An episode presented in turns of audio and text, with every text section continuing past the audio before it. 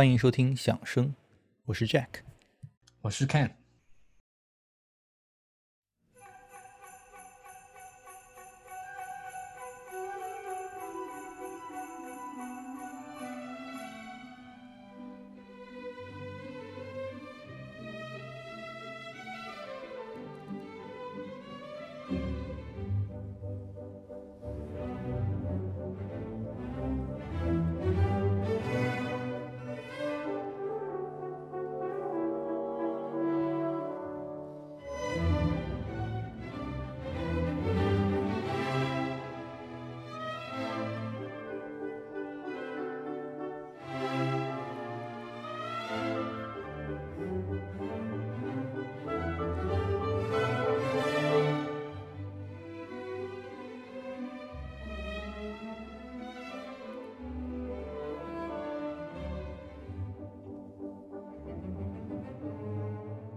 今天我们聊马勒的第四交响曲。呃，马勒的第四交响曲可以说是在他的交响曲生涯当中非常有。重要意义的一部作品啊，它既是前面他早期作品的一个非常重要的一个总结啊，也是他人生的一个呃非常重要的节点。那呃，马勒他是一个极其受到整个文化群落深刻影响的一个人。我们知道他受到许多文学家，甚至包括弗洛伊德这种精神分析等等啊，其实都与他的这个呃生涯和作品很有关联啊。那马勒的第四交响曲呢，尤其如此。那因此呢，我们今天请到了我们节目的老朋友 Wayne 啊，之前。呃，在我们的勃拉姆斯第一交响曲的那一集当中呢，Wayne 也倾情献身啊，呃，发来了一段这个评论。那今天呢，作为一个呃文学爱好者，呃，Wayne 可以在我们这一集当中啊，帮助我们的听众们理解马勒的第四交响曲，做出非常卓著的贡献。来，Wayne 给大家打个招呼吧。嗨，大家好，我是 Wayne。我钟爱的爱尔兰作家詹姆斯·乔伊斯曾经写过一个故事，故事的男主加布里埃尔。和他结婚几十年的妻子格雷琴参加一个亲戚的圣诞晚宴。在加布里埃尔的认知里，妻子格雷琴是一位温和平静的女性。晚宴结束，他们准备离去，剩余的客人自发唱起一首古老的爱尔兰民谣。这首歌叫《奥克林的姑娘》。听到歌声，他妻子突然展现出几十年来从未有过的激动神情，最后控制不住情绪，居然嚎啕大哭。原来他妻子心中一直装着一个死去的青年恋人，Michael。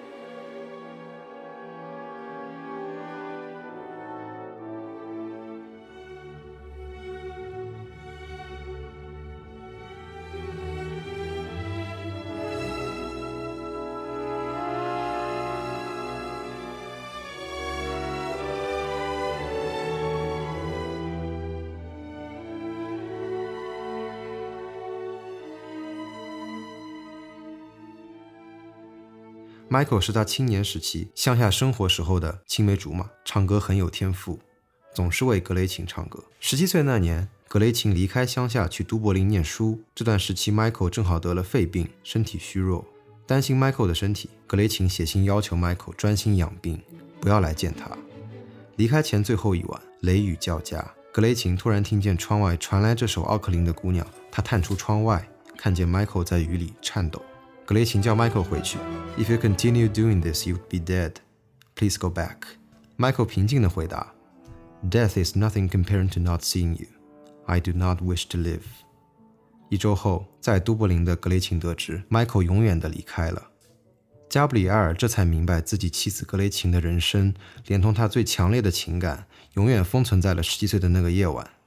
乔伊斯的这个故事，事实上就是意味着生与死的倒置。啊，没错，生与死的倒置，也就是你故事里的这个加布里埃尔，他其实最终是很悲惨的意识到自己其实才是那个死去的人，或者他从来没有活过的一个人，对吧？就是在他妻子的这个精神世界当中，呃，他现在的这个 living husband 啊，加布里埃尔，他其实从来没有真正的活过啊。对于那个定格的世定格的世界来说。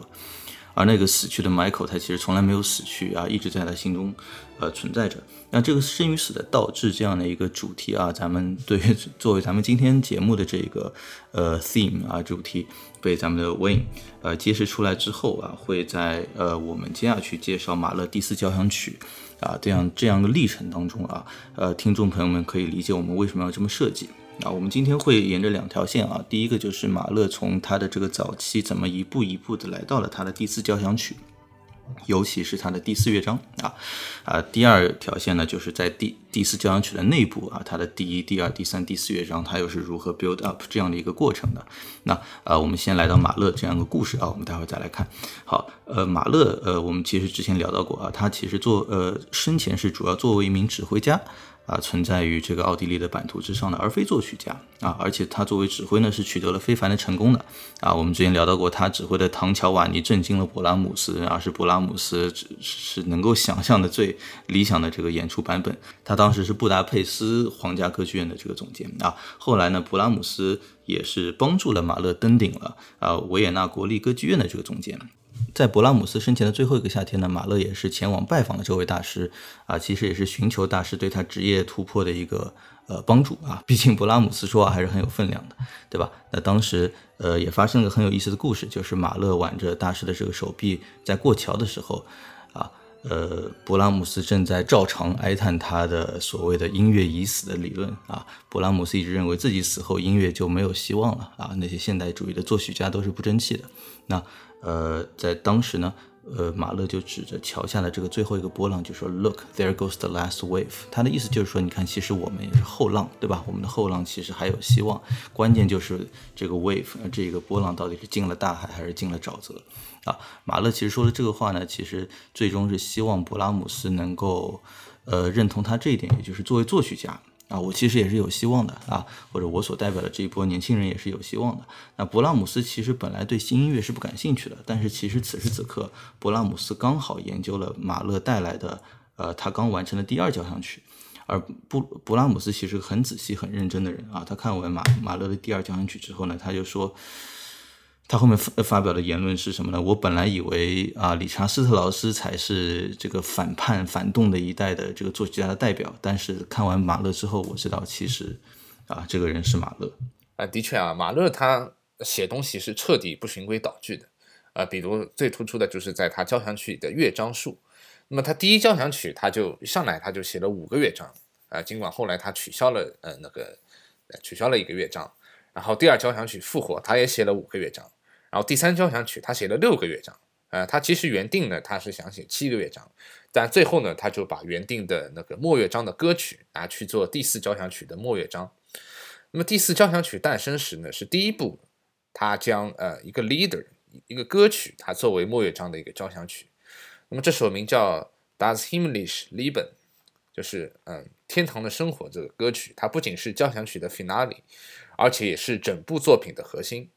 那么它其实来自于马勒创作的《少年蒙号》歌曲集。那么这首歌曲呢，它描述了妙不可言的这种天堂生活的景象。是啊，在这个所谓天堂的生活这个歌曲当中啊，呃，我们回头会把这个歌曲的歌词 post 在我们的这个呃节目的 show notes 里面啊，你大家可以看到啊，马勒在这首歌曲里面描绘了啊非常和平、非常欢乐的天堂生活，对吧？东西也好吃啊，人又很 nice。啊，简直各种各路神仙帮你宰牛宰羊啊！这个，呃，专专门甚甚至最后有一段是专门说天上的音乐是凡间无法比拟的，对吧？我记得咱们中国的古诗好像有一句叫做“此曲只应天上有 ”，exactly 就是马勒这里所说的啊。所以初听这样一个乐章啊，我们说，呃，那我首先强调一下啊，咱们的这个第四交响曲的第四乐章《天堂的生活》是。呃，整部作品的这个核心，那初听之后呢，你一定会认为马勒在这里搞的是一个啊美满的欢乐的结局。那事实上呢，马勒的第四交响曲的首演之后，真的很多乐评界听完之后都很震惊啊，觉得这马勒是不是在搞一个玩笑啊？因为马勒他本来一二三交响曲都是很喜欢搞轰轰烈烈的、辉煌的或者悲壮的那样一些这个。呃，feeling 对吧？啊，在这里你是这个第一乐章又是那种对吧？我们前面一开始节目一开始听到的噔噔噔噔啊，特别有童趣。那后面又是这个啊，在天上宰牛宰羊吃的很很很欢乐啊，你是不是在开个恶俗的玩笑？所以我们可以先来听一下这样一部作品啊，呃，在马勒的第四交响曲当中占有最核心地位的啊，我们今天要深挖起深刻本质的啊这样的一个第四乐章，Das himmlische Leben。啊，所谓的 the heavenly life，天堂的生活。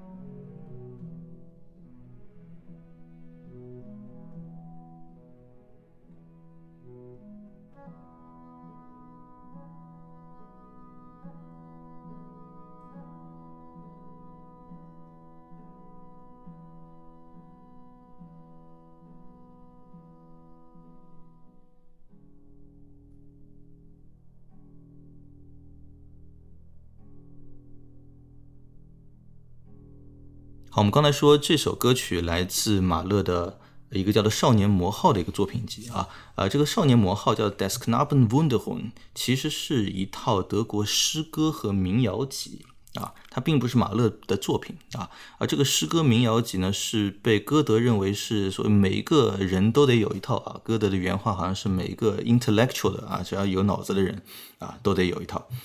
那后面呢，一众作曲家都是从中汲取素材啊，写过歌曲，包括像韦伯啊、门德尔松、舒曼、勃拉姆斯、策姆林斯基啊、勋伯格，包括韦伯恩这些啊，这个 modernist 啊，这些现代主义的作曲家啊，从古典的到现代的，都深受这个《少年魔号》这套诗歌作品集的影响。但马勒对这套文学作品的痴迷啊，是其他的作曲家不能比拟的。那么马勒他本身啊，作曲他就受深受诗歌文学等等的影响啊，包括他晚期的《大地之歌》，我记得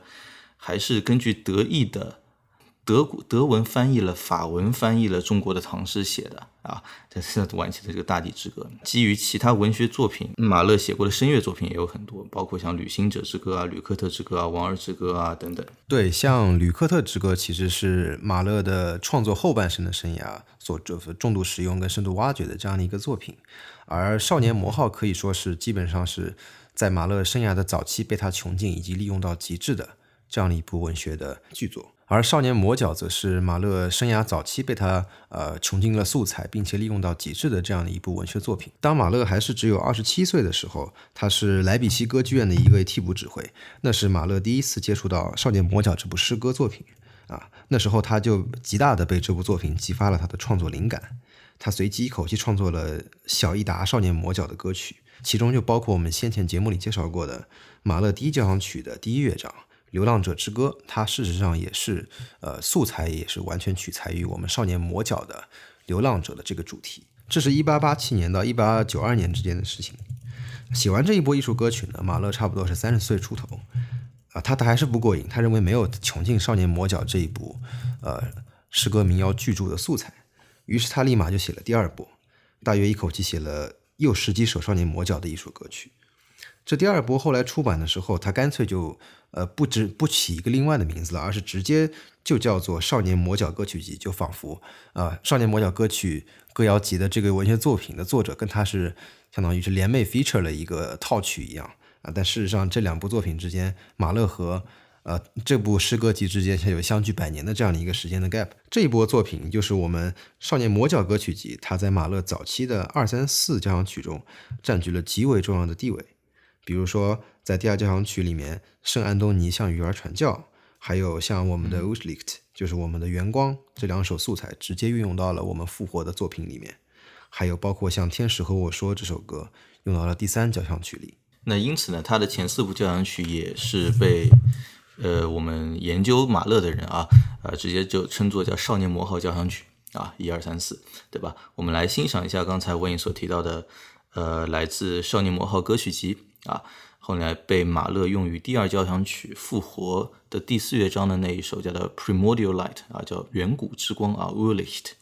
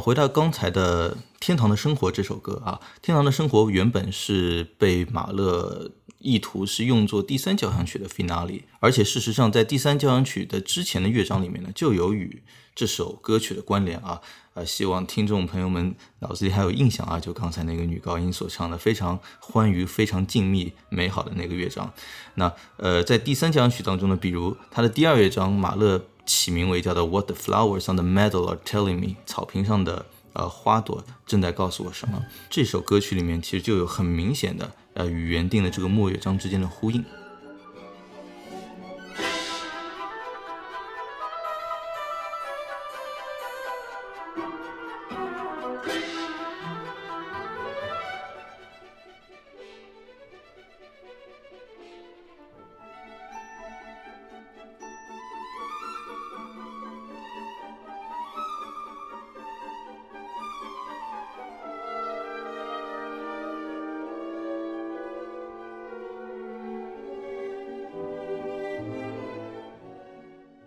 第五乐章的那首歌曲啊，它不仅歌词同样取自《少年魔号》里的诗歌啊，更是整段整段的啊有与天堂的生活的相似之处。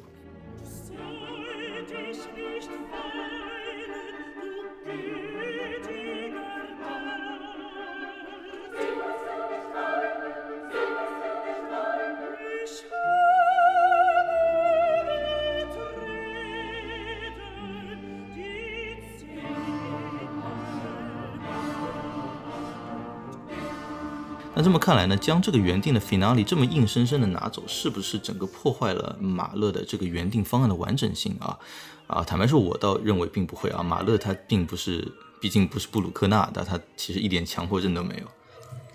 就这一点，我确实有我的看法。我曾经思考过，马勒和布鲁克纳其实是不一样的。布鲁克纳的音乐，我认为它是鲜艳的，上帝给布鲁克纳打了个电话。对吧？可能就把灵感交给了他，他就写出了这个音乐。换句话说，我们从布鲁克纳的音乐里是听不出布鲁克纳这个人是咋样，他的生活是咋样。但是呢，马勒我们是可以切身的感受到他生活，呃，每一丝每一毫的温度，跟他生活中发生的事情。马勒的音乐至少一三四，它都是很明显惊艳的，或者说后验的作品。意思就是马勒会把自己的生活经验放到作品里去。比如我们看马勒创作第一交响曲《巨人》的时候，他卡塞尔歌剧院的女高音就他当时的女朋友，后来把他甩了。当时失恋的痛苦的马勒就把自己失恋的经历，啊，相当于是写进了第一交响曲。呃，我的我们的证据就是他第一交响曲里第一乐章就是一个孤独的啊行者纵情荒野啊放飞自我的故事。第二交响曲是马勒对死亡这个命题的第一份答卷。神会审判我，但是最终会拯救我。马勒马勒的一生都会用作品不停的去 come back，去试图再次的、二次的、三次回答他对于死亡、复活这个命题的一些理解。但是短期内，他也关于生死这个主题，他也憋不出什么新的东西了。生命中，他此时呢又处于空窗期，因为这时候，呃，女高音早已离他而去，然后呢，他的未来的妻子，呃，艾尔玛也暂时还没有出现在他生活的处于他一个重心的位置，暂时还没有。那现在有啥可以写的呢？呃，第三交响曲呢，他就写人、神与自然、万物生灵，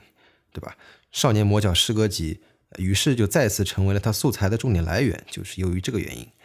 第三交响曲共六个乐章。乐章的标题从第一乐章开始，分别是夏天来了，花儿和我说，林中小动物和我说，人和我说，天使和我说，爱和我说。刚才我们提到《少年魔号》诗歌集，里面涉及最多的主题是什么？就是少年、童年。截至当下，马勒还没有正儿八经的写过童年这个主题。他不是不想写，是这个主题对他来说太重要了。放在三乐章的末尾，它的重要性事实上 literally 就是七分之一，以至于他最终决定用孩子这个主题，用孩子对我说这个素材单独写一首交响曲。换句话说，马勒其实认为童年这个主题的重要性和第三交响曲六个主题合在一起的重要性是相等的。我认为这就是他创作第四交响曲的一个创作动机了。所以，马勒到底为什么这么看重他的童年情景？啊，没错啊，我你说的这些我特别同意。就是呃，儿童或者说就孩子这个这个概念啊，在马勒的这个特别早期的创作当中是极其重要的。那我们从他第一交响曲的第三乐章啊，呃，听众朋友们也可以回去复习一下，我们之前聊过马勒的第一交响曲。在我们谈论第三乐章的时候，我们强调过它是一个葬礼进行曲，对吧？而且它还用的是那个呃所谓的。呃，雅克兄弟那样一个主题，就是咱们所所熟悉的两只老虎的这个小调版本，它其实通过这个也是在暗示它是个儿童的葬礼啊。这就引申到你刚刚所提到第二点，死亡这个主题，在啊马勒早期的交响曲当中也是非常非常的啊，可以说常见的啊。就这这是为什么？我咱们可以先卖个关子啊，因为咱们待会儿会 come back to that。呃，少年魔号交响曲，它从另一个角度观察，其实也非常有意思。呃，那么马勒可以说是呃。德奥浪漫主义晚期那个 maximalism，就是那种非常极度的这种这种音乐，就就就就是他当时的马勒的音乐呢，都是非常具有戏剧性的。那么他他就是这个 maximalism 的代表人物。那么他的第一交响曲，他就写了将近一个小时。那么在当时已经算是呃非常长的一个篇幅了，而且呢，在其中呢还有这种小号台前台后，对吧？的在舞台上。呃，从后面走到舞台上来制造这种远近的效果，非常不简约。然后后来的第二交响曲复合呢，就是直接到了九十分钟，然后每个乐器都用上了，还加入了合唱，啊，又有女高音、女中音。那么第三交响曲呢就更长了，它达到了一百多分钟，光第一乐章啊就已经超过三十五分钟了，可以说已经比之前那种交响曲整个 篇幅都要长。那么所以说，当时很多人呢就是说马勒的音乐就是长。然后就是响，怎么样？就是不管怎样，就往响了演。让我想到这个墓地啊，在二零一六年带着芝加哥交响来上海演出的时候，好像他之前接受访谈也是这么调侃的。我不知道他出于什么心态啊，他马上自己要演个马勒第一，然后他自己吐槽马勒说，马勒的交响曲就是往响了演就行了啊。不过那场我觉得他演的也一般呢。对，就就是。听听感不是那么那么愉悦的，对，后面头有点疼，听到后面啊，你继续，不好意思啊，呃，然后到了这个第四交响曲呢，就就就真像前面说的，就马勒像开了个玩笑一样的，那么他他在这个交响曲里的乐队编制呢，一下子缩减了，呃，他用了一个三管这样的一个编制，然后整个作品里都还没有使用长号，呃，开头就像我们刚才听到，它是一片清新愉悦，然后它结尾呢，也是在一片静谧中结束。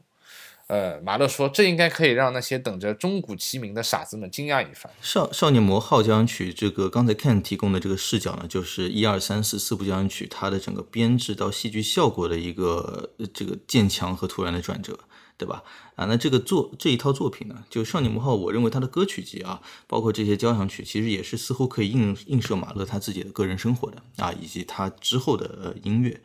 对吧？在马勒的生活当中，欢愉和痛苦呢，他。真的是特别在在他的童年时期啊，欢愉和痛苦真的是可以在一个响指之间切换的啊，幸福和死亡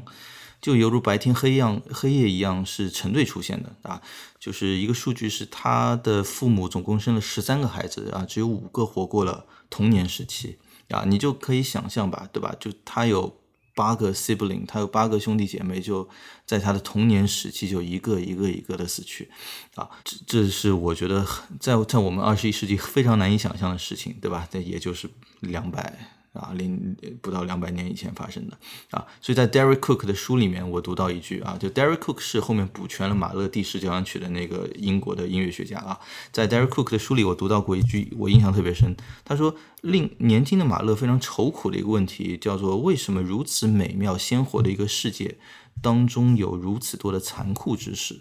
在第四交响曲的第一乐章当中，我们其实就可以看得出这一点啊。开头连续二十四下的那个 sleigh bell 啊，就是那个所谓雪橇铃，就一听的时候就一脸这个圣诞或者童年的这种呃感觉就扑面而来，对吧？紧接着呢，就是非常 Mozartian 的那一段非常有莫扎特感觉的一段轻盈的旋律。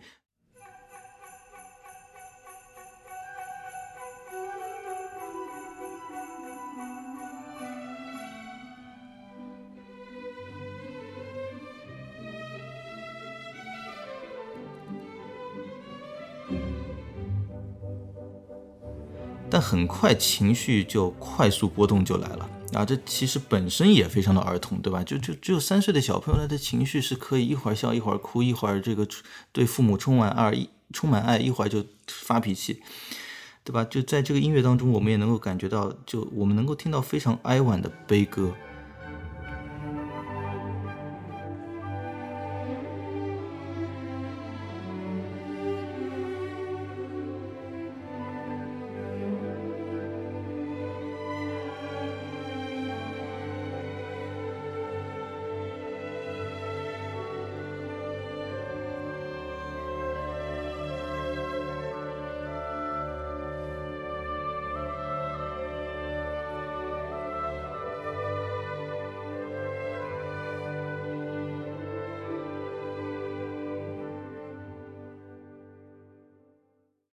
我们也能够听到很幼稚的口哨。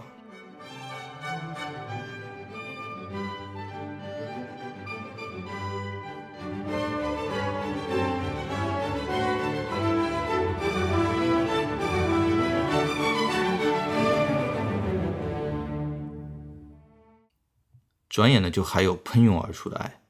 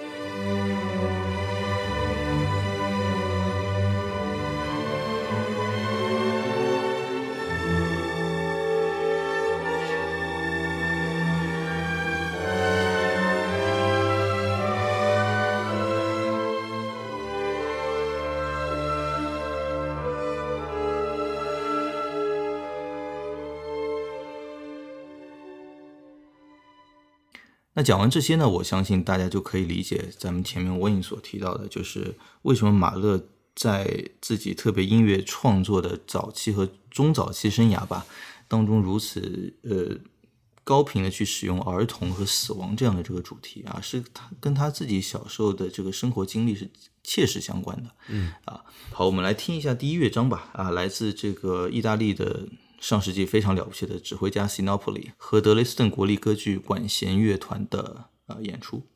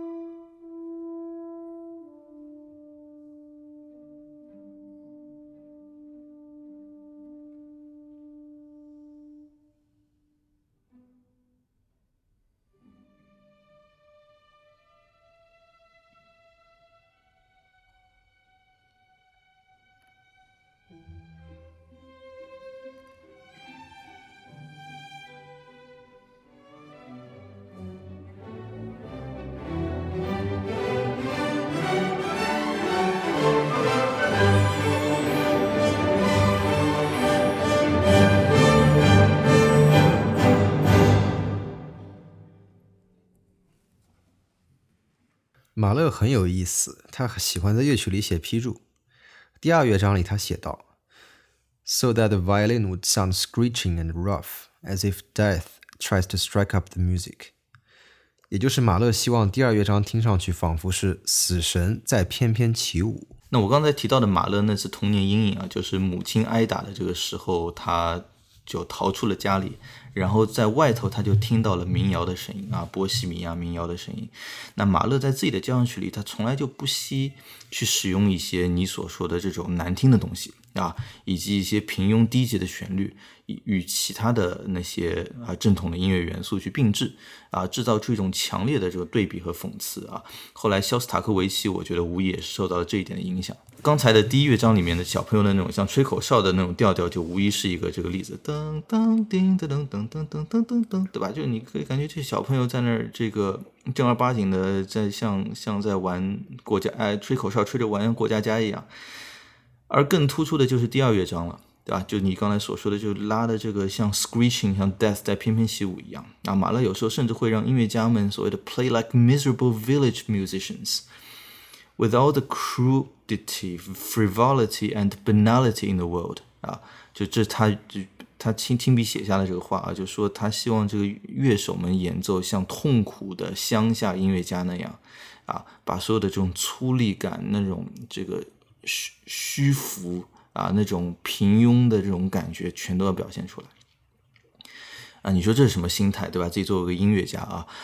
而在这个第二乐章当中，马勒甚至是在乐器上都动了手脚的，对吧？看，就他是真的让首席小提琴换上一把声音更为粗粝的一把那种乡下的 fiddle。那我们在欣赏马勒第四交响曲时候呢，一般都会看到啊，就是首席他会准备两把小提琴。那么他为啥要准备两把琴呢？就是因为，呃，在这个第二乐章里面呢，马勒他专门为这个 concert master 就这个乐队首席，他写了一个非常不同寻常的一个独奏片段。那么，它一般的小提琴正常四根弦的音高呢，就是呃，sol re la mi，，就是 G D A E。然而在这里呢，马勒却要求将四根弦所有的这标准音高，它要全部调高一个全音，就调高一个 whole step。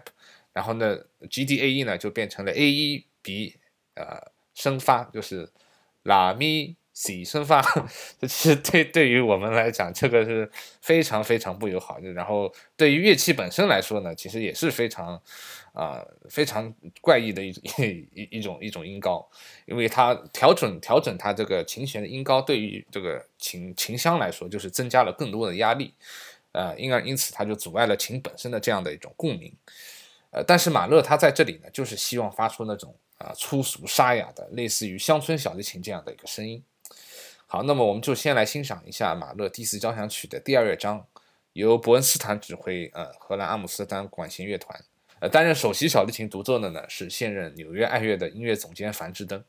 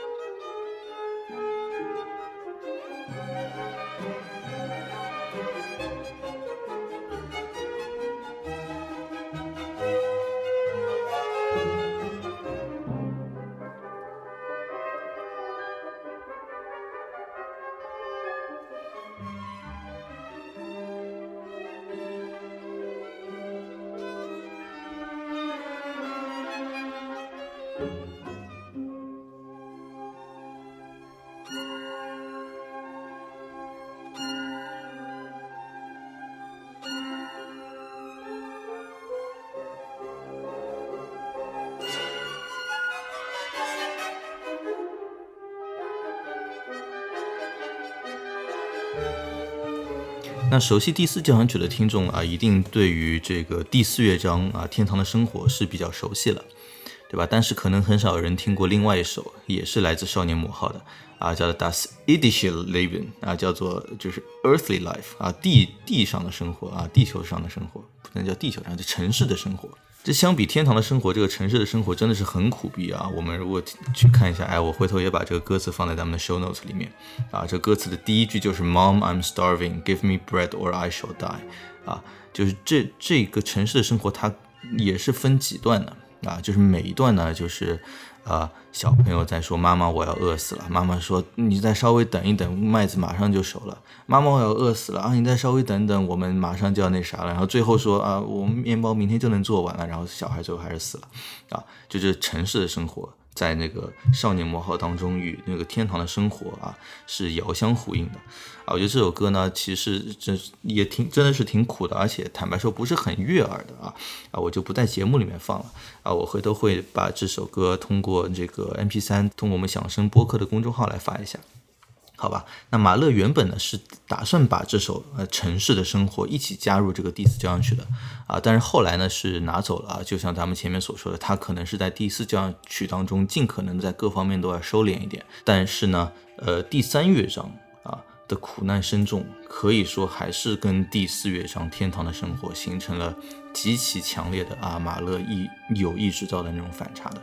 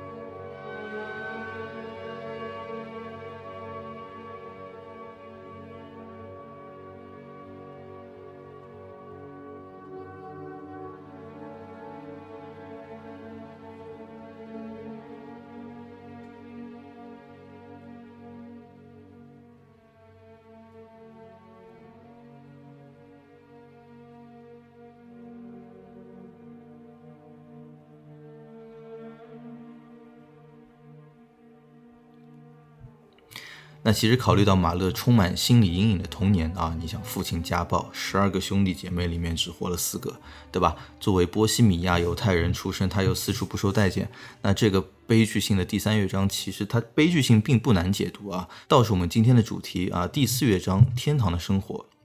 我其实是一直带着一种悲剧的视角去看待它的。那我我其实并不认为马勒的意图是一个快乐祥和的结尾。啊，我们今天一早提出这个悬念，我现在来谈一下我的这个想法。那其实《天堂的生活》是马勒的少年魔号系列最最后最后的，也是最终极的一个讽刺啊，是在充满灾难和敌意的生活里的孩子啊，对天堂生活的一种幻想。你想什么样的人最能够？听这样的这个歌曲《天堂的生活》啊，什么样的人最能产生情感共鸣？那肯定不是我平时打交道的那帮锦衣玉食的留学生们，对吧？啊，只有像卖火柴的小女孩那样的人啊，在在点燃了手里最后一根火柴的时候，才会真切的看到啊天堂的景象，对吧？我们前面已经听过一遍《天堂的生活》了啊，我们待会再放一个啊啊，你会发现每当描述完一段天堂的景象啊，无论是东西多好吃，还是人多么 nice，还是把一个画面描述到最美的那一刻，啊，气氛美好静谧的时候呢，我们我们听者都会被一段 sleigh bell，而且是非常刺耳、非常难听的一段 sleigh bell 啊，这个雪橇铃的声音夹杂着一段平庸难听的啊 banal 的那种调调，给无情的吵醒，被从天堂拽回到了现实当中。